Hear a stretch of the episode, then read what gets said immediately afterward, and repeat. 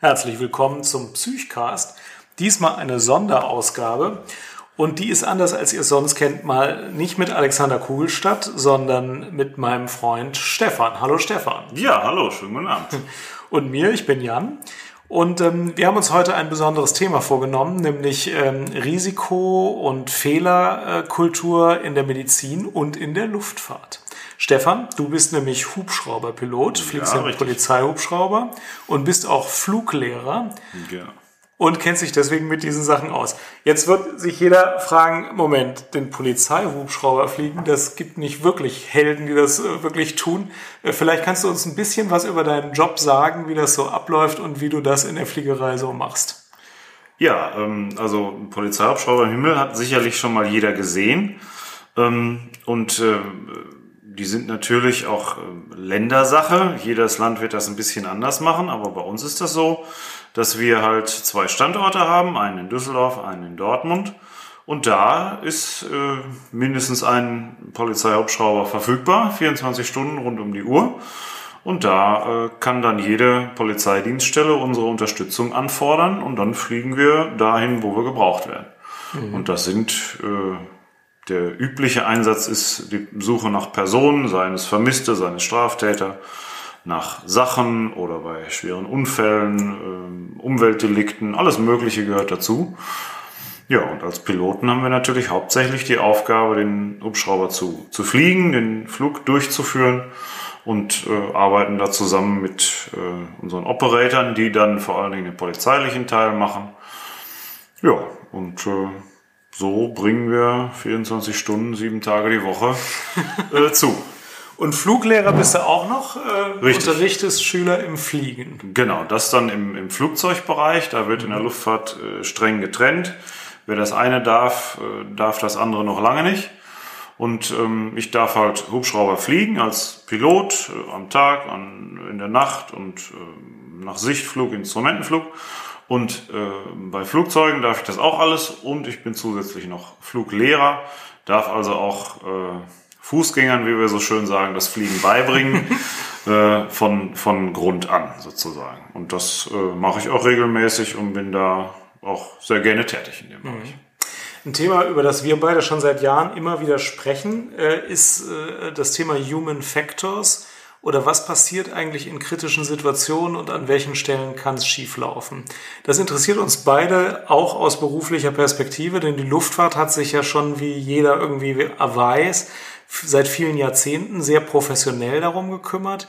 Die Medizin hing meiner Einschätzung nach lange Zeit deutlich zurück und ich habe so ein bisschen die Hoffnung, dass sie sich in solchen Gebieten wie der Notfallmedizin und der operativen Medizin aber in den letzten 15 Jahren auch ähm, deutlich verbessert hat und dass viele Prozeduren, die in der Luftfahrt schon selbstverständlich sind, jetzt auch übernommen worden sind, so dass sich da schon einiges verbessert hat.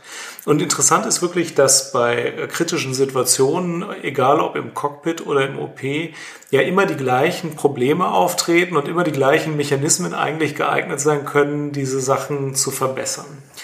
Ähm, ich habe ähm, in den Show Notes verlinkt ein YouTube-Video, ähm, das sehr eindrucksvoll ist. Und ich würde praktisch jeden, der das jetzt hört und der das Video, das dauert so etwa 15 Minuten, noch nicht gesehen hat, ich würde eigentlich jeden äh, auffordern, mal auf Pause zu klicken und sich dieses Video anzugucken.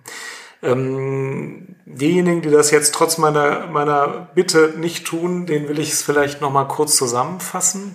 Es handelt von einem Piloten, der sich äh, beruflich auch mit Human Factors beschäftigt dessen Ehefrau eine medizinische Routineoperation über sich hat ergehen lassen müssen, in deren Verlauf sie ähm, intubiert werden sollte. Und ähm, sie wurde von einem erfahrenen Anästhesisten narkotisiert und äh, dann entstand aber die Situation, dass der Anästhesist sie nicht intubieren konnte. Ähm, er hat dann versucht, sie zu beatmen mit der Maske, was auch nicht funktioniert hat. Ähm, das ist dann die Notfallsituation, cannot intubate, cannot ähm, ventilate, also ich kann nicht intubieren, ich kann nicht beatmen und die Sauerstoffsättigung fällt. Eigentlich eine klassische Notfallsituation in der Anästhesie, die auch nicht ganz selten ist. Also ich habe die in der Beobachtung auch schon gesehen. Und ähm, jetzt gibt es natürlich bestimmte Prozeduren, die dazu geeignet sind, die Situation wieder unter Kontrolle zu bringen. Als erstes versucht man aber natürlich trotzdem irgendwie weiter zu intubieren und ähm, es hat dann nicht funktioniert. Es kamen dann sehr viele Leute dazu, OP-Schwestern, der, der Operateur, andere Anästhesisten. Ähm, und irgendwie ging die Situation nicht vorwärts und nicht zurück. Und dann wollen wir gleich vielleicht an diesem Beispiel erstmal darüber reden, was dann alles schiefgegangen sein kann. Und ähm, das besonders tragisch an diesem Fall ist, es kamen dann sogar drei OP-Schwestern, von denen eine ein Tracheotomie-Set mitgebracht hat. Das wäre eigentlich die äh, Lösung, die auf jeden Fall mutmaßlich funktioniert hätte. Darf ich da kurz ja. eingreifen? Ja. Diese Tracheo-Dings, ja. das ist ein Luftröhrenschnitt. Genau, das ist ein Luftröhrenschnitt, genau. Okay. Wenn du einfach durch den Mund oder die Nase nicht intubieren kannst, mit einem Luftröhrenschnitt kommst du wieder an die Lunge ran, kannst wieder Sauerstoff da reinbringen. Die hat auch klar und deutlich gesagt, dass sie das für erforderlich hält und dass sie das Zeug jetzt dabei hat, aber keiner hat irgendwie reagiert. Mhm. Letztlich hat das alles 20, 30 Minuten gedauert, bis die Atemwege irgendwie wieder unter Kontrolle waren und die Frau ist dann einige Tage später gestorben. Der ähm, Pilot hat ähm, dann einen Teil seiner beruflichen Tätigkeit dem gewidmet, das, was er in der Luftfahrt gelernt hat, auch den Medizinern beizubringen.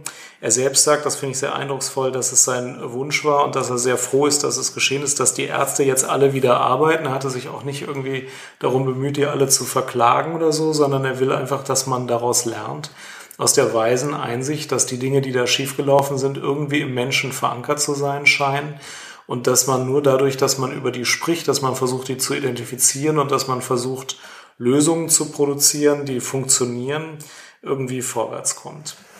Ich wollte es noch mal kurz erzählen, weil diese Situationen sind ja in der Medizin häufig und im Cockpit habt ihr ja auch schon seit langer Zeit identifiziert, wie solche Situationen laufen. Und ähm, jetzt wollte ich als erstes mal fragen, ähm, ich weiß von dir, dass ihr bestimmte Prozeduren habt, um sich auf solche kritischen Situationen vorzubereiten und dass ihr auch bestimmte Prozeduren habt, was in solchen kritischen Situationen wer zu tun hat. Vielleicht erzählst du mal, ohne dass es jetzt einen Bezug zum Medizinischen haben muss, wie das eigentlich ein professioneller Pilot so sieht, diese Situation. Ja, also ich habe das Video mir natürlich auch angeguckt ähm, und da gibt es viele Punkte, an denen ich äh, erkennen kann, dass da bestimmte Dinge nicht so gelaufen sind, wie wir das vielleicht machen würden. Ähm, wenn jetzt bei uns im Hubschrauber ein Notfall eintritt, dann ähm, gibt es äh, eine, eine goldene Regel, sage ich mal, äh, ist die lautet einfach First Fly the Aircraft. Also selbst wenn jetzt irgendwas bimmelt oder Lampen blinken oder es knallt und raucht, das ist alles erstmal nicht so wichtig, wie dass ich den Flieger erstmal unter Kontrolle halte. Ganz, ganz simpel. Ähm, selbst wenn ein Triebwerk ausfällt, dann ist das nicht so dramatisch, dass ich deswegen sofort vom Himmel falle. Ähm, dieses, dieses Wissen, dieses Herangehen ähm, bringt vor allen Dingen eins, nämlich fünf bis zehn Sekunden Zeit. Die habe ich dann plötzlich mir verschafft, indem ich wenig mache. Ähm, und in diesen fünf Sekunden hat man nämlich dann die Zeit, darüber nachzudenken, was ist jetzt das Sinnvollste zu tun. Ähm, sofort in eine Richtung zu laufen, das beobachte ich häufig bei meinen Schülern, wenn man mit denen das erste Mal Notverfahren trainiert. Dann haben die irgendeine Idee, was sie jetzt tun wollen und dann machen sie das, unabhängig davon, ob das sinnvoll ist oder nicht. Und wenn man sich eben Moment Zeit verschafft, äh, überlegt, identifiziert, was für eine Situation habe ich jetzt, in welche Richtung muss ich jetzt gehen, ähm, dann äh, hilft das einem positiven äh, Ausgang äh, auf, äh, ungemein. Und das ist zum Beispiel bei diesem Video, fand wenn ich das... Ich, wenn ich da kurz ja. nochmal zum Fliegen zurückkommen darf. Und du hast mir erzählt, dass das manchmal auch nicht nur ein paar Sekunden, sondern manchmal auch zwei, drei Stunden sein können, denn manche Notfälle passieren irgendwie auf äh, zehn Kilometern Höhe, wenn dann die Motoren ausfallen oder die, die Triebwerke. Und äh, dann hat man später analysiert, dass die Piloten dann äh, in übertriebene Hektik verfallen sind. Dabei hätten sie im Segelflug noch eine Stunde irgendwie in der Luft verbringen können oder so. Ja, also die Zeit weiß ich ja. jetzt nicht. Eine Stunde ist jetzt wahrscheinlich sehr hoch gegriffen. Aber ähm, diese ähm, äh, dieses Ruhe bewahren, Überblick verschaffen, wie man so schön sagt, ähm, das ist in der Fliegerei, hat es, wenn es nicht stattgefunden hat, auch schon zu vielen Abstürzen und, und Toten geführt. Es gibt einen Unfall, ähm, die, die Airline, der Flugnummer fällt mir jetzt leider nicht ein, die sind in den Everglades äh, äh, zerschellt, abgestürzt wegen eines äh, ausgefahrenen Lämpchens von äh, 90 Cent. Mhm. Da waren drei ausgebildete Luftfahrer, zwei Piloten, ein äh, Bord. Jeder für sich, nicht als Team, sondern jeder für sich fixiert darauf zu gucken, was mit dieser Lampe ist, mit dieser Anzeige ist, dass sie überhaupt nicht mitgekriegt haben, was um sie herum passiert ist. Dass zum Beispiel der Autopilot, aus welchen Gründen auch immer, ähm, die Höhenhaltung nicht mehr gemacht hat, nicht mehr geregelt hat. Und dann sind sie in einem kontinuierlichen Sinkflug in die Everglades gecrashed und es hat mhm. da äh, leider niemand überlebt. Ähm, das gibt's also auch in der Luftfahrt. Und da hat man zum Beispiel aus diesem Unfall ähm, gelernt, wie man solche Notfälle äh, im Team eben abhandelt. Dass mhm. einer kümmert sich darum, dass der Flieger fliegt und mhm. der Co-Pilot oder das andere Besatzungsmitglied ist eben äh, damit beauftragt, zu identifizieren, was hier los ist. Ähm, und wenn nämlich beide dann für sich auf das, auf das eine Problem fixieren, dann äh, gehen andere Dinge aus dem Ruder. Und das, dieser, dieser Teamgedanke und der andere ist auch ausgebildeter Luftfahrer und der kann das und der macht das und da brauche ich mich nicht drum kümmern, ähm, führt eben dazu, dass man schon weniger Aufgaben äh, vor sich hat. Das heißt, der eine hat die Aufgabe, das Flugzeug zu fliegen und jetzt erstmal so viel wie noch funktioniert auch zu verwenden, um Natürlich. in der Luft zu bleiben. Und der andere hat die Aufgabe zu identifizieren, wo das Problem liegt und wie man das lösen kann. Genau. Mal ja. einen Überblick zu kriegen, was ist hier überhaupt los. Mhm. Und ähm, wenn, wenn sich die Situation dann gar nicht klären lässt oder noch immer kritischer wird, dann äh, muss man halt mehr Ressourcen auf dieses Problem legen. Mhm. Aber die aller, aller, allermeisten Notfälle sind ja so einfach gelagert, dass es eben ausreicht, wenn sich einer darauf konzentrieren kann. Und wenn man dem zum Beispiel sagt, du musst dich nicht mehr darum kümmern zu fliegen, du musst nicht mehr funken, du musst nur noch gucken, was da los ist, dann sind wesentlich mehr Kapazitäten frei, als wenn man versucht, dieses Problem zu lösen und noch seine Aufgabe funken und kann der andere dann auch fliegen. Und je mehr Aufgaben man meint zu haben, desto weniger hat man natürlich an Leistung übrig, das Problem. Und es gibt im Cockpit ja auch eine Hierarchie. Die ist in Notfällen manchmal ein Problem. Ihr habt ja einen Piloten und einen Co-Piloten und äh, genau. äh, je nach äh, Flugzeug dann noch einen dritten. Ähm, wer fliegt denn das Flugzeug und wer kümmert sich um die Problemanalyse? Ist das, das verteilt? Das ist verteilt, aber nicht an eine formale, äh, an einen Rang, will ich mal sagen, mhm. geknüpft. Ähm, also wenn man jetzt äh, zum Beispiel den Flieger vor Augen hat, mit dem man vielleicht in den Urlaub fliegt, dann gibt es den Kapitän und den Co-Piloten und der Kapitän hat vier goldene Streifen, mhm. der Co-Pilot hat drei goldene Streifen und da scheint eine, ein Ober-Unter-Verhältnis zu existieren. Das existiert auch, aber wesentlich flacher, als es ähm, man sich vielleicht vorstellen mag. Das hat mit einem militärischen Rang und einem Unterordnungsverhältnis und einer Befehlsgewalt und so überhaupt nichts zu tun.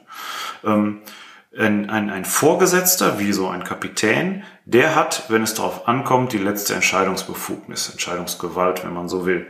Aber ähm, jede seiner Ansagen, jede seiner Entscheidungen ist grundsätzlich auch hinterfragbar. Und ähm, man kann, man kann als Co-Pilot ist man dazu aufgefordert, aufgerufen, äh, den Kapitän zu kontrollieren. Ähm, das ist kein, jawohl, du hast das gesagt, das machen wir jetzt. Mhm. Ne? Und so werden auch die Aufgaben verteilt. Es gibt einen Pilot Flying und einen Pilot Non-Flying. Oder, mhm. wie man vielleicht in diesem Zusammenhang genauer sagen sollte, ein Pilot Monitoring. Das heißt, ein Pilot fliegt und der andere hat nur die Aufgabe zu beobachten, was passiert hier eigentlich gerade. Mhm. Und das im ganz normalen Alltagsbetrieb. Da reden wir noch nicht von mhm. Notfällen oder so. Mhm.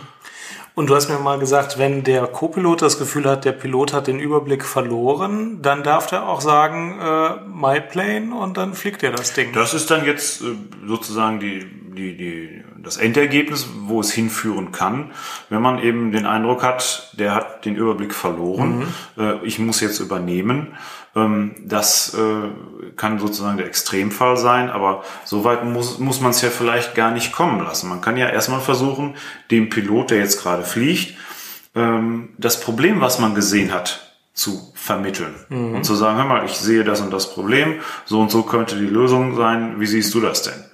Ähm, den, in den Problemlösungsprozess mit einbeziehen mhm. und nicht sagen, ich weiß, wie es geht, du weißt gar nichts, ähm, ich habe das Flugzeug jetzt unter Kontrolle. Darum geht's ja eben nicht. Mhm. Und dann zu sagen, ähm, wir sind beide ausgebildete Luftfahrer, wir wissen, wie das Flugzeug funktioniert und wo wir hier gerade sind und wir lösen das Problem zusammen. Mhm. Und das kann ein einfacher Hinweis sein, was weiß ich, wenn der Pilot soll einen bestimmten Kurs fliegen und der Kurs fängt jetzt langsam an wegzudriften. Dann äh, der Pilot Monitoring wird das sehen und sagt dann einfach nur so einen äh, Satz wie Check Heading, prüfe deinen, deinen Steuerkurs. So. Und wenn er, wenn der, wenn der steuerführende Pilot das merkt, dann sagt er Correcting. Und führt das Flugzeug wieder dahin. Mhm. Wenn er aber aus einem bestimmten Grund das gemacht hat, dann kommt die Antwort intentional, also absichtlich. Mhm. Und dann äh, muss man sich fragen, warum der Pilot Monitoring den Grund dafür, den Kurs zu verlassen, nicht mitgekriegt hat. Dann gibt's da wieder eine, ein Gespräch drüber. Aber ähm, es muss nicht so sein, dass der eine die ganze Zeit zuguckt und lässt den anderen da sozusagen ins schwarze Loch fliegen. Bis kurz vor den Berg fliegen und dann sagt er, pass auf, jetzt wird spät. ja, okay. Äh, aber es gibt sowieso eine sehr viel ausgeprägtere Kommunikationskultur. Also äh, ihr besprecht immer alles, was geschieht irgendwie Unbedingt. und bestätigt auch, dass ihr verstanden habt, was der andere gesagt hat. Vielleicht genau. kannst du das auch nochmal erzählen. Ja, also äh, Kommunikation geht schon los, bevor man überhaupt den Flug, den Fuß ins ins Flugzeug oder in den Hubschrauber setzt. Das, das, das Briefing, ähm, so, so nennt sich das, das äh, geht wirklich bei, bei Null quasi los. Wir sind jetzt am Flugplatz X obwohl natürlich jeder mit dem Auto oder wie auch immer da hingekommen ist, äh, geht das mit so einfachen Dingen los. Wir sind jetzt hier in diesem Flugplatz und wollen jetzt nach da fliegen und wir haben diesen und jenen Flugweg geplant. Das bedeutet, wir müssen auf der und der Startbahn starten und unser erster Punkt, wo wir den Kurs ändern, wird der und der Kurs. Man geht wirklich kleinschrittig den Plan durch, um sicherzustellen, dass beide den gleichen Plan haben. Und nicht, dass der eine sagt, wir fliegen von A nach B, über C und der andere fliegt von A nach B über D. Und dann geht nämlich irgendwo, muss es sich teilen und dann haben, stellt man nämlich in der Luft fest, ach, wir hatten ja gar nicht den gleichen Plan. Und in dem Moment, wo man feststellt, wir haben nicht den gleichen Plan, ist man ja schon nicht mehr auf der, auf der gleichen Seite des, des Geschehens. Und das, das auszuschließen ist eben, dass wir, bevor wir überhaupt irgendwas machen, uns darüber unterhalten, was haben wir denn vor? Was ist mhm. unser Plan? Wie wollen wir das durchführen? Und was tun wir, wenn ein Notfall auftritt? Mhm. Notfall hört sich jetzt gleich wieder so groß an, wenn eine Störung auftritt. Wie gehen wir damit um? Übernimmt dann der Kapitän auf jeden Fall die Steuerung oder behält derjenige, der gerade die Steuerung hat, die Steuerung? Ne? Damit man nicht, wenn es darauf ankommt, sich noch darüber unterhalten muss, wer führt denn jetzt das eigentliche Flugzeug? All diese Dinge werden durchgesprochen. Und erst dann, wenn man sicher ist, jawohl, jetzt sind wir auf der gleichen Seite des Geschehens, wir haben beide den gleichen Plan und wenn was passiert, sind wir uns einig darüber, wie wir damit umgehen wollen, dann geht es erst überhaupt los, dass das Flugzeug anfängt, die Parkposition zu verlassen.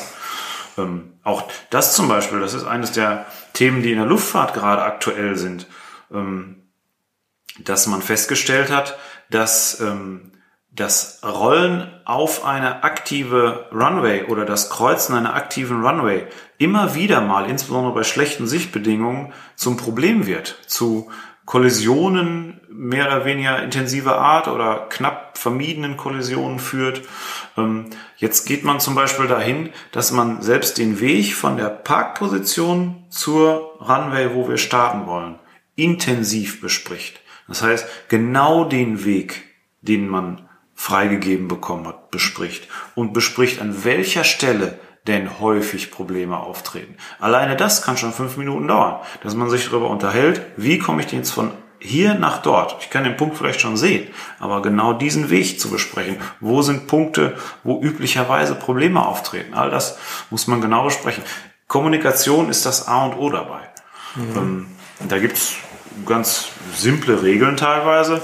Ähm, wenn ich äh, zum Beispiel feststelle, da tritt ein Problem auf und der andere sieht es vielleicht nicht, dann gibt es vier Elemente in so einem, in so einem Satz. Erstens mal, ich spreche die Person an. Ganz einfach mit dem Namen. Jeder kennt diesen Cocktail-Party-Effekt. Man steht mit Leuten zusammen, unterhält sich über ein Thema und die Gruppe daneben unterhält sich über was anderes. Und obwohl man da nicht zuhört, kriegt man mit, wenn da der eigene Name fällt. Ganz im Unterbewussten. Das macht man sich zunutze und dann sagt, man spricht die Person mit Namen an. Dann stellt man klar das Problem dar, was man sieht, bietet eine Lösung an und das letzte Schritt wäre dann Einigkeit herstellen. Das könnte dann aussehen wie, ähm, was weiß ich, Jan, äh, der Patient ist blau äh, angelaufen. Ich glaube, der hat zu wenig Sauerstoff. Wir müssen jetzt eine Tracheo Tracheotomie ja. Danke, durchführen. Was hältst du denn davon? Mhm. So, dann ist jemand klar angesprochen. Man hat äh, klar gemacht, mit dir will ich jetzt was besprechen. Mein Problem ist das. Meine vorgeschlagene Lösung ist so. Und was hältst du denn davon, so klein dieser Satz vielleicht ist? zwingt dazu, sich zu äh, entscheiden und zu sagen ja oder nein. Mhm. Und in dem Moment, wo er sagt ja, dann haben wir diesen Plan. Dann gehen wir wieder die gleiche Richtung, in den, gleich, den gleichen Weg.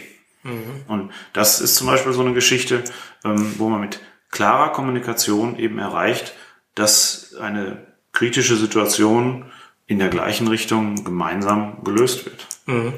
Auf mich klingt das aus einem bestimmten Grund für mich sehr faszinierend, denn ich glaube, die Mediziner sind immer noch eher so, die sprechen zwar das, was notwendig ist, an, aber dann möchten sie auch ihre Arbeit irgendwie beginnen. Während ihr ja auch selbst, wenn noch gar kein Notfall irgendwie in Sicht ist, so lange über mögliche Fehler sprecht, dass das ja relativ viel Zeit kostet, die ja auch für euch knapp ist. Und das macht irgendwie deutlich, dass ihr demütig genug seid zu wissen, das ist aber jetzt sinnvoll, dass wir beide miteinander reden. Und wenn wir jetzt schon miteinander reden, dann werden wir es im Notfall wohl auch tun, weil dann, sonst müssen wir es ja jetzt nicht machen. Ähm, und diese Demut ist wahrscheinlich ganz hilfreich, damit dann, wenn wirklich was passiert, es auch tatsächlich funktioniert. Denn im Notfall sieht ja alles nochmal immer viel anders aus. Also ähm, im Notfall engt sich die Aufmerksamkeit ja wirklich leicht ein. Also cannot intubate, cannot ventilate, äh, wenn man das mal beobachtet hat. Das ist der Horror pur, das ist überhaupt nicht anders zu sehen. Und ich kann jeden verstehen, dessen Aufmerksamkeit sich da einengt. Und wenn man dann erprobte Wege hat, dass man doch wieder in Richtung einer Lösung denken kann, zum Beispiel, weil der andere immer auf die gleiche Art kommuniziert und da die Lösung irgendwie vorschlagen kann und ich auch weiß, der schlägt mir eine Lösung vor, ich kann darauf reagieren, dann hat man vielleicht wirklich eine Chance, aus dieser Einengung rauszukommen rechtzeitig. Ja, unbedingt. Also, um jetzt auf dieses, auf dieses Video ähm, zu, zu gehen, ähm, da ist mir aufgefallen, dass zwar mehrere Ärzte dann in diesem Raum mhm. anwesend waren, die haben aber alle versucht, diese Intubation äh, ja. durchzuführen. Die haben alle versucht, diesen Plan, der schon seit so und so vielen Minuten nicht funktioniert hat, mhm. ähm, irgendwie ans Funktionieren zu kriegen. Ähm, und ähm, die, die, die Krankenschwester, die da reingekommen ist, hat von sich aus erkannt, oh, das wird vielleicht nichts, ich brauche jetzt dieses Set für diesen Luftröhrenschnitt, ist losgestratzt und hat das geholt, hat, wie du gesagt hast, das auch klar annonciert, das ist jetzt da. Ähm, so, und das ist für mich äh, in zweierlei Hinsicht sehr eindrucksvoll, weil erstens, da ist jemand reingekommen, der zwar nicht Arzt ist, aber doch medizinisch ausgebildet, der hat klar erkannt, was hier los ist, weil er frisch und neu und nicht den gleichen Plan hatte, nicht die gleiche Fixierung hatte, hatte er sofort eine andere Lösung parat. Ähm, und obwohl die Krankenschwester klar gesagt hat, hier ist jetzt dieses Set, ähm, ist es offensichtlich in der Medizin so, dass die Hierarchie noch so steil ist, dass wenn die Ärzte versuchen, da diesen, diesen äh, Tubus einzuführen, die offensichtlich bessere Idee, nur weil sie von der Krankenschwester kommt, mehr oder weniger ähm, beiseite geschoben wird. Das ist, das ist so eine Geschichte, das würde in der, in der Luftfahrt äh, wohl nicht so stattfinden. Wenn jemand kommt und einen anderen Plan hat, und ähm, eine andere Lösung vorschlägt, dann ist es an mir zu sagen, das ist gut, nein oder ja. Ich muss mich damit beschäftigen. Ich kann nicht sagen, ich bin hier der Kapitän, du bist nur der Co-Pilot, das machen wir jetzt so, wie ich das für richtig mhm. halte. Mhm. Das ist ein Punkt, der mich sehr bewegt, weil der bei vielen Fehleranalysen vorkommt. Also wenn man, wenn irgendwas schiefgelaufen ist und man im Nachhinein den Fehler analysiert oder den Weg zu der, zu dem, zu dem fehlerhaften Endergebnis analysiert, dann ist es ja oft so, es sind mehrere Sachen zusammengekommen, die irgendwie falsch gelaufen sind, die alleine vielleicht noch irgendwie keine Katastrophe verursacht hätten, am Ende dann aber in die Katastrophe geführt haben oder in das unerfreuliche Ergebnis. Und ganz häufig finde ich bei solchen Fehleranalysen merkt man einer mindestens hat gewusst, dass das alles falsch läuft. Unbedingt. Und er hat es vielleicht auch gesagt und trotzdem ist irgendwie kein Gehör gefunden worden. Es ist jedenfalls nicht die Konsequenz gezogen worden.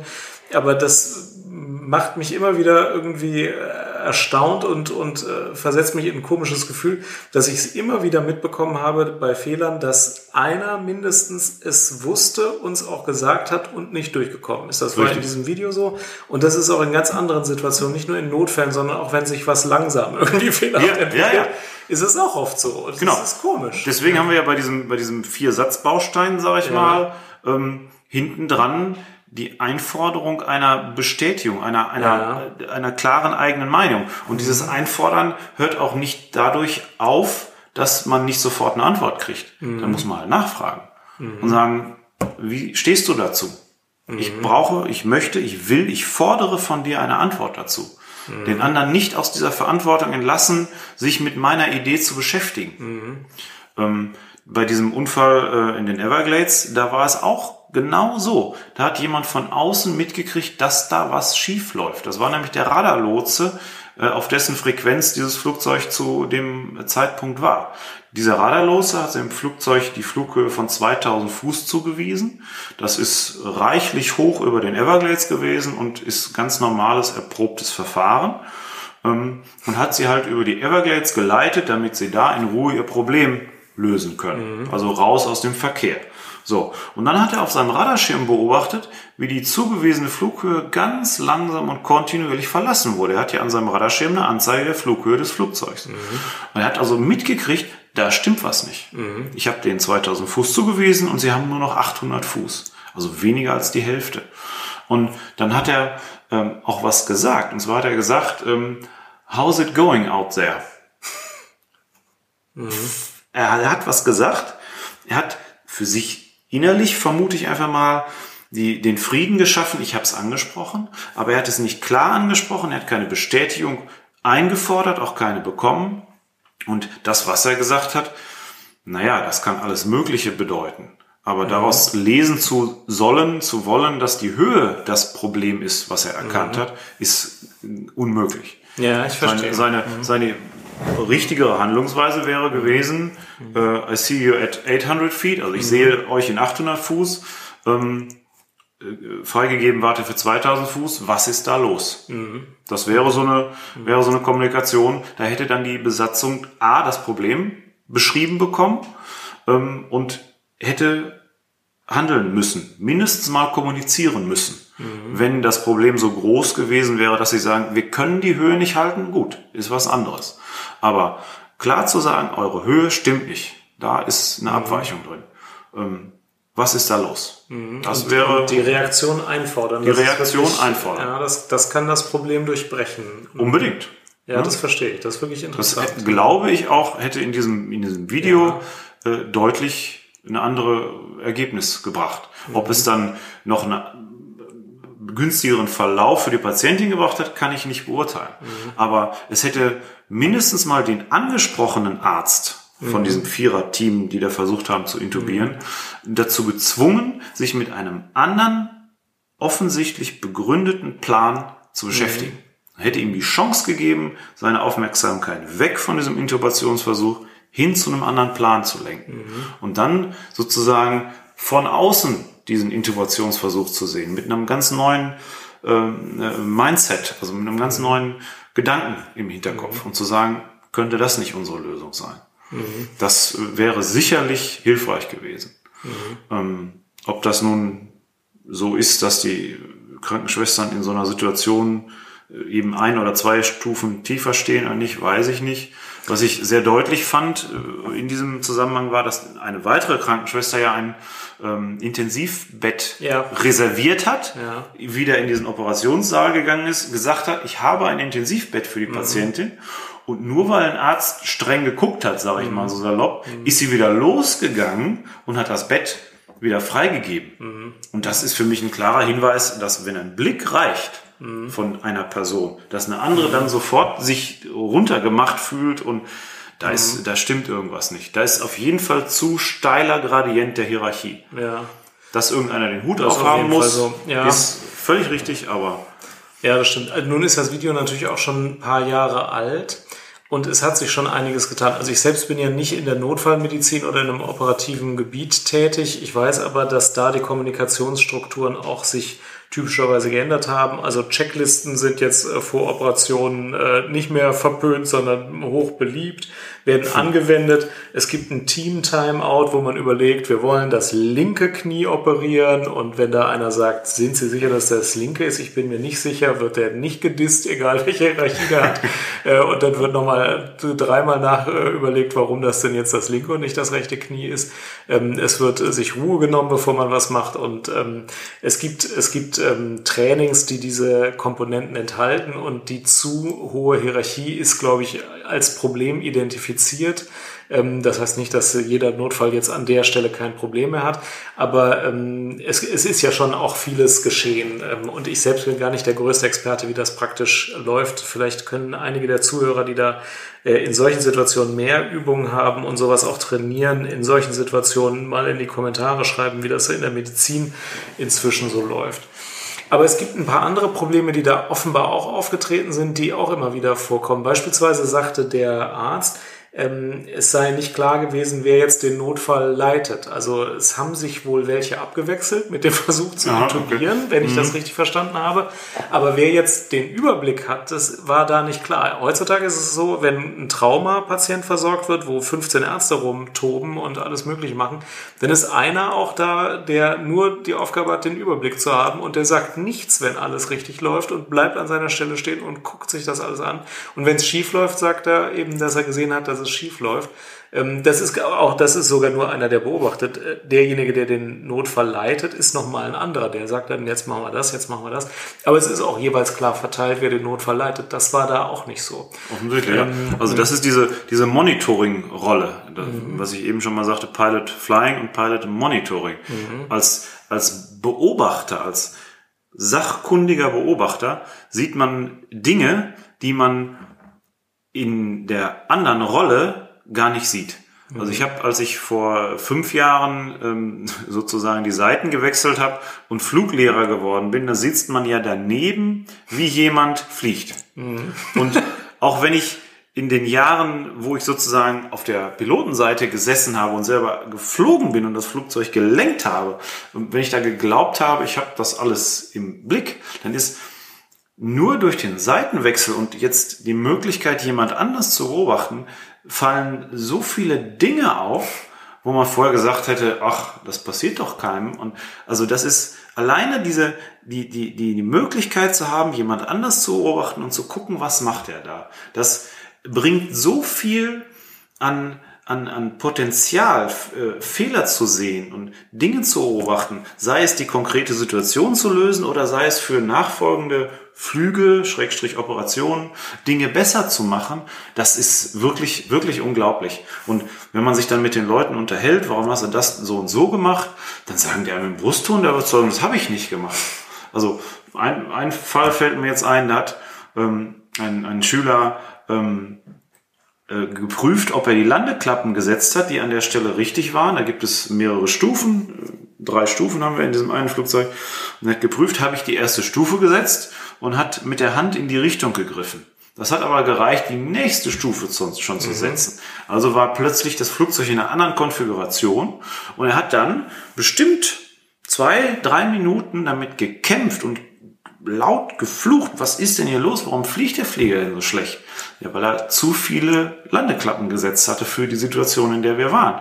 Und da habe ich ihm dann gesagt, mal guck mal deine Landeklappen an. Dann sagt er, wieso hast du die denn gesetzt? also er war sich sicher, das nicht getan zu haben, aber so ist der Mensch. Mhm. Tut etwas, berührt dabei andere Dinge und glaubt es nicht gewesen zu sein. Mhm. Das gibt's immer wieder in der Fliegerei, dass zum Beispiel, ähm, wenn man äh, ein Flugzeug fliegt zum ersten Mal, wo ein Einziehfahrwerk verbaut ist, dann muss man dafür ein Training machen.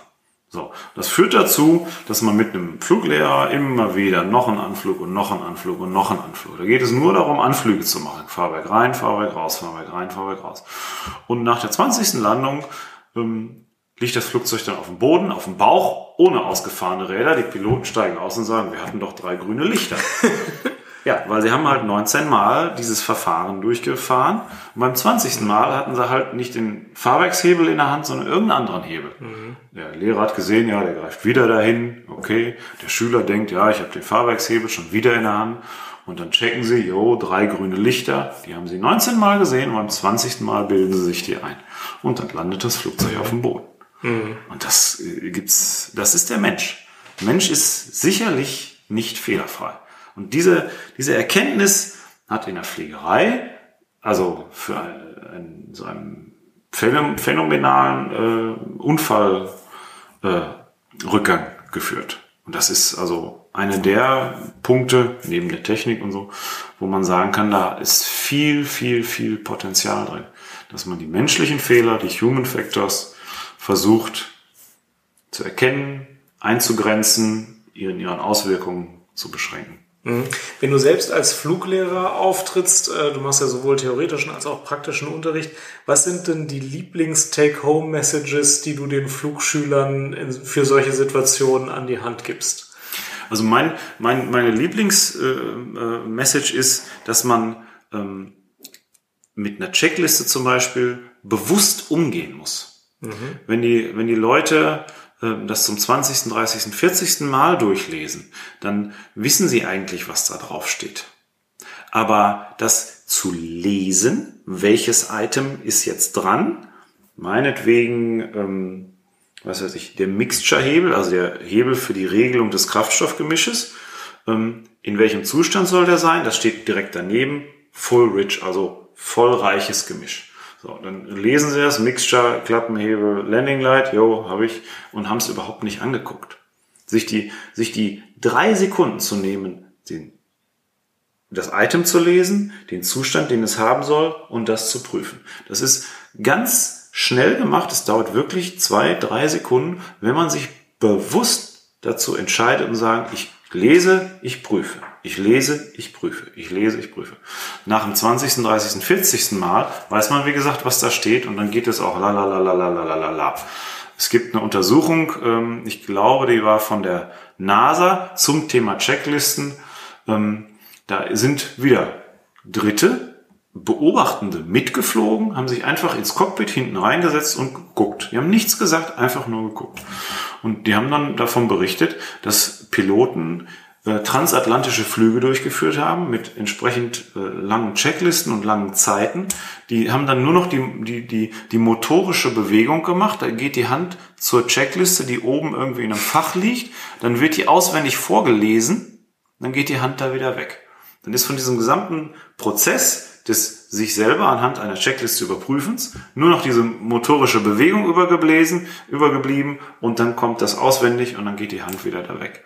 Wenn in diesem Auswendigwissen ein Item untergegangen ist, heute beim 380. Flug, dann ist das weg. Und das sind, das ist so ein Punkt, wo ich wirklich Wert drauf lege. Weil die Leute, die ich ausbilde, dürfen am Ende der Ausbildung alleine losfliegen mit einem Flugzeug, wo auch immerhin sie wollen. Und dann ist kein Fluglehrer mehr daneben und wenn es dumm läuft, sage ich mal, haben sie völlig technisch nicht gebildete Menschen als Passagiere. Und das Einzige, was dann sozusagen noch zwischen ihnen und einem Fehler steht, der sich wie auch immer auswirkt, ist diese Checkliste. Natürlich hat das Flugzeug technische Sicherungsmaßnahmen, die äh, sich dann irgendwie bemerkbar machen mit einer Warnlampe, einem Warnton, was auch immer. Aber ähm, sozusagen der einfache Weg, die Entstehung eines Problems frühzeitig abzufangen, dafür ist diese Checkliste da. Da gibt es gruppierte Items, die je nachdem, in welchem, welcher Phase meines Fluges zwischen Abrollen von der Parkposition bis zum Erreichen der Parkposition ähm, zu, zu durchlaufen sind, gibt es Gruppen. An dieser Stelle muss das und das in dem und dem Zustand sein. Und sich an dem Punkt an die Kandare zu nehmen und zu sagen, Fünf Sekunden nehme ich und ich lese und ich prüfe und dann vergesse ich es aber auch. Weil wenn ich die Checkliste sauber abgearbeitet habe, mhm. dann darf ich mich darauf verlassen, jetzt ist das Flugzeug in einem Zustand, mit dem kann ich weitermachen. Wenn ich das ungenau mache, schnell mache, auswendig mache, dann kann ich mich darauf nicht verlassen. Und dann ist der Kopf auch nicht frei. Mhm. Das merkt man auch immer wieder. Wenn die Leute ähm, die Checkliste nicht bewusst lesen, dann fällt ihnen irgendwas Wichtiges ein, während eigentlich schon was anderes dran ist und dann prüfen sie das nochmal, selbst wenn sie es schon richtig eingestellt haben. Und ähm, das ist vielleicht nicht schlimm, aber das kommt eins zum anderen. Wenn ich zum Beispiel eine Landung mache und wieder starte und ich prüfe dann nicht nur, habe ich die Klappen eingefahren und ist mein Öldruck äh, da, wo er sein soll, sondern ich prüfe nochmal die, die, das Gemisch und den Propeller und nochmal hier und nochmal da. Dann habe ich fünf, sechs, sieben Sachen geprüft, die vielleicht alle eine gute Idee sind, die aber doch dazu führen, dass meine, meine Zeit endlich ist. Mhm. Ich muss meine Klappen einfahren, ich muss meine Trimmung mhm. prüfen, ich muss wieder Gas geben. Mhm. Das sind drei Handlungen, dafür habe ich einen bestimmten engen Zeitraum, je nachdem, wie lang die Landebahn ist. Mhm. Und wenn ich aber in der Zeit noch andere Sachen mache, dann ist die Landebahn mhm. plötzlich zu Ende. Mhm. Noch ein Punkt, der mich interessiert, weil da, glaube ich, die Luftfahrt und die Medizin echt noch auseinander liegen. Ihr trainiert ja ziemlich viel äh, Notfälle und verwendet relativ viel Zeit dafür. Wir haben auch so inzwischen so ein paar Simulationstrainings für bestimmte Notfälle, äh, aber von der Mehrzahl der Ärzte wird sowas kaum, kaum wahrgenommen, weil es irgendwie teuer und aufwendig ist und weil das bei uns noch nicht so Kultur ist. Deswegen würde ich dich bitten, nochmal zu erzählen, wie oft trainierst du den Ausfall eines äh, Triebwerks oder so? Wie viel deiner Lebenszeit verbringst du damit, Notfälle oder Ausnahmen zu trainieren? Ähm, das ist, ähm, das ähm, ist relativ stark unterschiedlich. Wenn man ein, ein Flugzeug oder einen Hubschrauber erstmalig zu fliegen lernt, dann würde ich fast sagen, ist das eine der wesentlichsten Stundenumfänge im Rahmen der Gesamtausbildung. Mhm. Also man braucht dann, also ich habe jetzt äh, unseren neuen Polizeihubschrauber, den wir jetzt seit kurzem haben, da haben wir 20 Schulungsstunden drauf äh, verbracht, also praktische Fliegerei. Und das äh, braucht dann vier Stunden, drei Stunden, fünf Stunden, Pi mal Auge, da ist jeder so ein bisschen anders, bis man den Hubschrauber geradeaus fliegen kann und starten kann und landen kann. Das ist ja im Prinzip was, was man eigentlich schon kann. Man muss sich nur an die neuen Gerätschaften, neuen Anzeigen, an den neuen Hubschrauber gewöhnen, sag ich mal. So, und die restlichen 15 Stunden, das war dann ein Triebwerk fällt aus, beide Triebwerke fällen aus, es gibt eine Feuerwarnung an, der Computer spinnt, der Autopilot macht Quatsch, der Heckrotor fällt aus, dieses und jenes fällt aus. Also das, das ist der wesentliche Teil an so einer Ausbildung. Und das macht dann, wie gesagt, drei Viertel der Ausbildung aus. Dann ähm, nimmt, der, nimmt dieser Stundenanteil doch ab aber er geht halt nicht zurück. Es wird immer wieder wiederholt. Alle halbe Jahre ist bei uns in der, in der, in der Pflegerstaffel so ein Company-Check, nennen wir das. Da muss man alle halbe Jahre nachweisen, man hat das noch drauf. Und wenn der Trainer dann feststellt, hier und da müssen wir nochmal nacharbeiten, dann trainiert man hier und da, was auch immer für ein Thema das jetzt sei, das nochmal. Um eben die erlernten Fähigkeiten immer in Übung zu halten. Mhm. Und wir haben leider im, im Hubschrauber nicht den Luxus, ähm, wie man jetzt zum Beispiel für irgendeinen Airbus äh, A320 oder so hat, dass es Simulatoren gibt, die das Flugverhalten vollständig realistisch abbilden können. Das heißt, unser Trainingsumfang ist immer so ein bisschen eingeschränkt. Was kann ich denn mit dem realfliegenden Hubschrauber wirklich sicher, also gefahrlos in Anführungszeichen, äh, simulieren? Und da fallen zum Beispiel sämtliche Feuerübungen komplett raus. Ich habe schon häufig gehört, hör mal, stell dir vor, der Triebwerk brennt, was tust du jetzt? Dann mache ich dieses und jenes und da ist der Knopf und den würde ich dann jetzt nach oben machen. Mhm. Aber das kann ich im real fliegenden Hubschrauber nicht, weil dann geht hinten die Feuerlöschanlage los und der Hubschrauber verliert ein Triebwerk und es kostet viel Geld und so. Das kann man dann nicht im mhm. Hubschrauber mhm. simulieren. Wenn man einen Simulator dafür hat, mhm. oder hat er ja seinen Namen mehr, da kann man das alles tatsächlich machen. Mhm. Und so eine Geschichte wie das motorische Gedächtnis, was ich ja eben mit der Checkliste schon mal andeutet, das ist viel wert.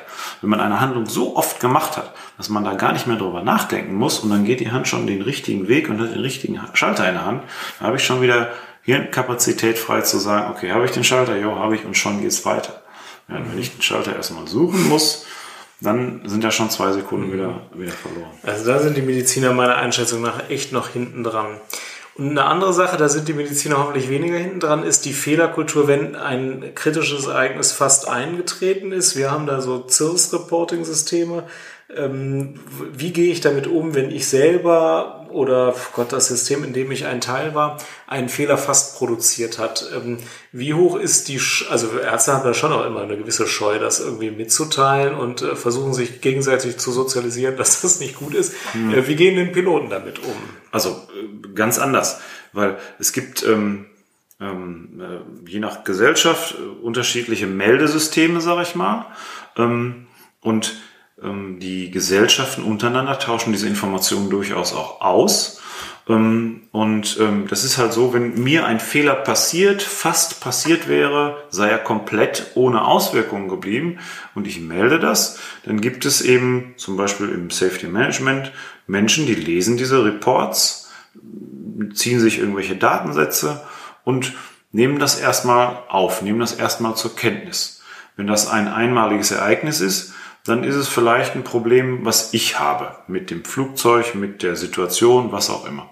Wenn dann aber in drei Tagen von irgendeinem ganz anderen Piloten ein ähnlicher Report kommt, dann und noch mal ein paar Tage wieder einer, wenn also immer wieder zum gleichen Thema Reports kommen, dann scheint es irgendwo eine systemische Ursache zu geben. Und das äh, kann man dann durch eine Änderung einer Prozedur, Änderung einer Checkliste, technische Änderungen, ähm, vielleicht in den Griff bekommen. Das ist zum Beispiel ein typisches Beispiel in der Linienfliegerei ist, wenn man einen freigegebenen äh, Flughöhe überschreitet. Level Bust nennt sich das. Man steigt einfach höher, als man eigentlich darf. So, und dann, äh, wenn man das meldet, obwohl gar nichts passiert ist, kreiert das sozusagen die Chance, den Grund dafür rauszukriegen. Wenn das von zehn Piloten gemeldet wird, die immer an der gleichen Stelle immer einen Level Bust hinlegen, dann wird es wahrscheinlich so sein, dass diese Stelle, der Punkt auf dem Globus, so ist, dass da viel Funkverkehr ist oder ähm, viel anderer Flugverkehr. Kurzum, irgendeine Ablenkung muss da existieren, die es verhindert, dass die Piloten mitkriegen, sie sind am äh, freigegebenen Höhe schon angekommen und müssen den Steigflug jetzt beenden. So. Und das kriegt man eben nur raus, wenn man offen und klar, frei, willig Informationen preisgibt, sage ich mal. Mhm. Frei meldet und sagt, mir ist das und das passiert. Mhm. Und dieses, dieses Melde, dieses Reporting-System, da gibt es auch, das nennt sich Non-Punitive Reporting, also nicht strafendes Melden. Ähm, wenn ich von mir aus einen Fehler melde, den ich gemacht habe, einen Fehler, ein unabsichtliches Handeln und sei dadurch auch irgendwas kaputt gegangen, was teures kaputt gegangen, dann werde ich dafür nicht bestraft. Mhm. Egal, ob es teuer ist oder nicht. Wenn es ein ehrlicher Fehler ist, dann ist das so. Dann bin ich raus aus jeglicher äh, Verfolgung. Nur bewusstes, grob fahrlässiges Handeln wird natürlich auch in der Fliegerei bestraft, ganz klar. Aber ein Fehler zu machen, ist nichts, wofür man sich schämen muss oder äh, ganz im Gegenteil. Ein Fehler ist ein Hinweis darauf, dass an irgendeiner Stelle das System nicht rund läuft. Non-punitive Reporting. Nicht mhm. strafendes Meldesystem. Okay. Vielleicht eine letzte Frage. Du bist jetzt als Fluglehrer unterwegs. Äh, wenn ich äh, mir den Job des Fahrlehrers im Auto vorstelle, wird mir immer schon ganz schlecht, weil ich denke, mein Gott, der muss doch auch häufiger mal in Situationen kommen, wo dem der Schweiß ausbricht. Und du machst das ja alles jetzt noch in der Luft. Hattest du denn schon Situationen, wo du deine ganzen Human Factors auch zusammenreißen musstest, damit das Ding nicht vom Himmel fiel? Gab es sowas schon mal? Also so weit zu gehen, dass es vom Himmel fiel, ähm, würde ich, würde ich nicht sagen, weil ich von mir selber glaube, dass, ähm, dass ich die Dinge, die dazu führen können, also typischerweise eben Notverfahrenstrainings, dass ich die ähm, so weit vorher plane und so viel Sicherheit einbaue, dass man nicht befürchten muss, dass man vom Himmel fällt. Selbst wenn das Notverfahren vielleicht wild aussieht und für den Schüler vielleicht ganz wild, weil er es das erste Mal erlebt. Ähm, aber ähm, dass man jetzt sagen müsste, es wäre fast schon mal schief gegangen, das weiß ich jetzt nicht. Ähm, eher sind es dann naja, Dinge, Heute hatte ich eine, eine, eine, eine Landung mit einem Schüler, wo ich dann hinterher gesagt hätte, na, hätte vielleicht ihm früher einen Hinweis gegeben, dann wäre es nicht so rumpelig geworden oder so. Also es ist durchaus so, dass ich auch Dinge zu spät sehe. Dann ist es aber immer in einem Bereich, wo ich mich noch wohlfühle, wo ich den Ausgang vorhersehen kann. Das ist ja der Vorteil, wenn man rechts daneben sitzt. Man mhm. ist schon fünf Minuten weiter im Flug als der Pilot, der da links sitzt. Der ist mhm. ja mit Fliegen beschäftigt. Das kostet ja Kapazität. Mhm. Und äh, wenn man eben rechts daneben sitzt und Dinge beobachtet, dann hat man auch mehr Kapazität, äh, Sachen vorauszudenken. Und wenn er dann schon überrascht ist, hat man schon den Plan, wie komme ich aus der Situation wieder raus. Mhm. Okay, vielen Dank. Ich habe jetzt extra nicht über Medizin gesprochen, weil das gar nicht erforderlich ist. Denn das, was du gesagt hast, die Haltung und einige der Verfahrensweisen oder Vorgehensweisen kann man, glaube ich, sehr gut auf die Medizin anwenden, ohne irgendeine Modifikation durchführen zu müssen. Das ist eigentlich das Gleiche. Wobei nach wie vor mein fester Eindruck ist, die Haltung ist in der Luftfahrt viel äh, ausgefuchst, ähm, also viel, viel, viel internalisierter, viel solider, viel unhinterfragter. Die ist einfach viel professioneller. Die steht schon viel klarer und schon seit viel längerer Zeit klar im Raum, als es in der Medizin ist. Da ist das zwar auch verstanden, aber es ist noch viel weniger in der alltäglichen Kultur aller Ärzte verankert. Ja, ich glaube, Manche, dass, ja. ja. ich glaube, dass da die, die Fliegerei den Vorteil hat, seit vielen Jahrzehnten daran zu arbeiten. Ja. Und viele, viele Piloten, die heute Pilot sind, haben es gar nicht anders kennengelernt. Mhm. Ich glaube, dass die, dass die Fliegerei der Medizin da einfach einen zeitlichen Vorsprung hat. Und wenn die Medizin in dieser Richtung weitergeht und die positiven Effekte klar zur Kenntnis nimmt, ist es im Prinzip selbsterklärend, in, in dieser Richtung des Anerkennens der menschlichen Fehlbarkeit weiterzugehen. In der Fliegerei hat auch technisch, technische Verbesserungen äh, viel gebracht, ähm, aber eben auch der, der, der menschliche Bereich. Und wenn die Medizin in der Richtung weitergeht, wird es sicherlich in 20 Jahren besser sein, als es heute noch ist. Mhm. Wir überlegen mal, welche Bücher wir vielleicht noch verlinken können. Human Factors in der Fliegerei. Eins zumindest kenne ich, dass wir beide gelesen haben. Das heißt, glaube ich, auch Human Factors, oder? Es gibt eins von James Reason, Human Error heißt das. Human Error, das ist es. Genau, das ist ja. sozusagen äh, eines der, der grundlegenden Werke, ähm, was in der Fliegerei äh, Umdenkensprozess ausgelöst hat. Ja. Das äh, hat James Reason hat das geschrieben ähm, äh, unter dem Eindruck der Katastrophen der 80er Jahre, also Tschernobyl, ja. Challenger, äh, Bhopal in Indien, ähm, die Herald of Free Enterprise, die in, in Seebrücke gekentert ist, der hat, er hat sich halt gefragt, was sind denn die systemischen zugrunde liegenden Ursachen dafür, dass wir heute ähm, mit einem Ereignis bis zu 250.000 Menschen äh, töten können, äh, sage ich mal, wie es in Indien halt mhm. passiert ist. Ähm, und warum war, war das früher nicht so? Was hat sich da geändert? Was sind da systemische Ursachen? Und da hat James Reason ähm, eben dieses Buch Human Error geschrieben und da ist dieses berühmte Swiss Cheese Model daraus hervorgegangen. Er hat das selber zwar nie so genannt, aber es das heißt heute so. Das ist, denke ich, ein Buch, was ähm, ja die ganz grundlegenden Ideen beschreibt. Das Swiss Cheese Model musst du uns doch zum Abschluss kurz erklären. ja, also wie gesagt, das, das Swiss Cheese Model ähm, hat den Namen gekriegt von einem anderen Menschen. Das äh, ähm, der Name fällt mir jetzt nicht ein, der war Leiter der Flugunfalluntersuchungsstelle in Australien. Der hat dieses Buch halt auch gelesen und hat dazu was geschrieben und hat halt eben dieses Modell, was James Reason entwickelt hat, äh, Schweizer Käsemodell genannt. So, und das Modell äh, ist also äh, folgendes. Zwischen mir im Hier und Jetzt und dem Unfall in der Zukunft gibt es eine direkte Verbindungslinie. Das ist ein Weg, den kann ich gehen. Und ähm, zwischen mir und dieser Katastrophe stehen mehrere, hoffentlich mehrere verschiedene Barrieren, die das verhindern sollen, dass ich in diese Katastrophe reinleite. Das sind personelle Barrieren, das sind äh, systemische Barrieren, das sind technische Barrieren, das sind äh, Trainingsbarrieren. Da gibt es, je nachdem, was ich halt betrachte, unterschiedliche Barrieren. Und es ist allerdings auch so, dass keine Barriere perfekt ist. Jede Barriere hat hier oder da ein größeres oder kleineres Loch irgendein Thema, was in der Ausbildung eines Piloten nicht behandelt wurde, jetzt aber wichtig wäre. Oder eine technische Einrichtung, die ich jetzt bräuchte, aber gar nicht vorhanden ist oder so. Das sind Löcher in diesen einzelnen Scheiben. Und immer dann, wenn sich die Löcher alle hintereinander sozusagen aufreihen, dann ist der Weg zwischen mir und der Katastrophe frei und dann kann es zu diesem Unfall kommen. Das ist so die Idee, die dahinter steht. Ja, das ist ein sehr eingängiges Bild, das kann man nicht vergessen. Stefan, ganz herzlichen Dank für dieses Sehr Gespräch. gerne. Ich glaube, dass man da viele Impulse draus äh, nehmen kann und deswegen freue ich mich sehr, dass wir das zusammen aufnehmen konnten. Ja, Vielen war Dank. sehr angenehm bei dir. Und den Hörern da draußen an den Radioempfängern, ähm, ich freue mich, dass ihr zuhört. Wenn es euch gefallen hat, dann hinterlasst uns ein Rating bei iTunes und hinterlasst uns einige Kommentare, wie ihr das mit den Human Factors angeht. Das interessiert uns auch. Alles klar, bis zum nächsten Mal. Tschüss.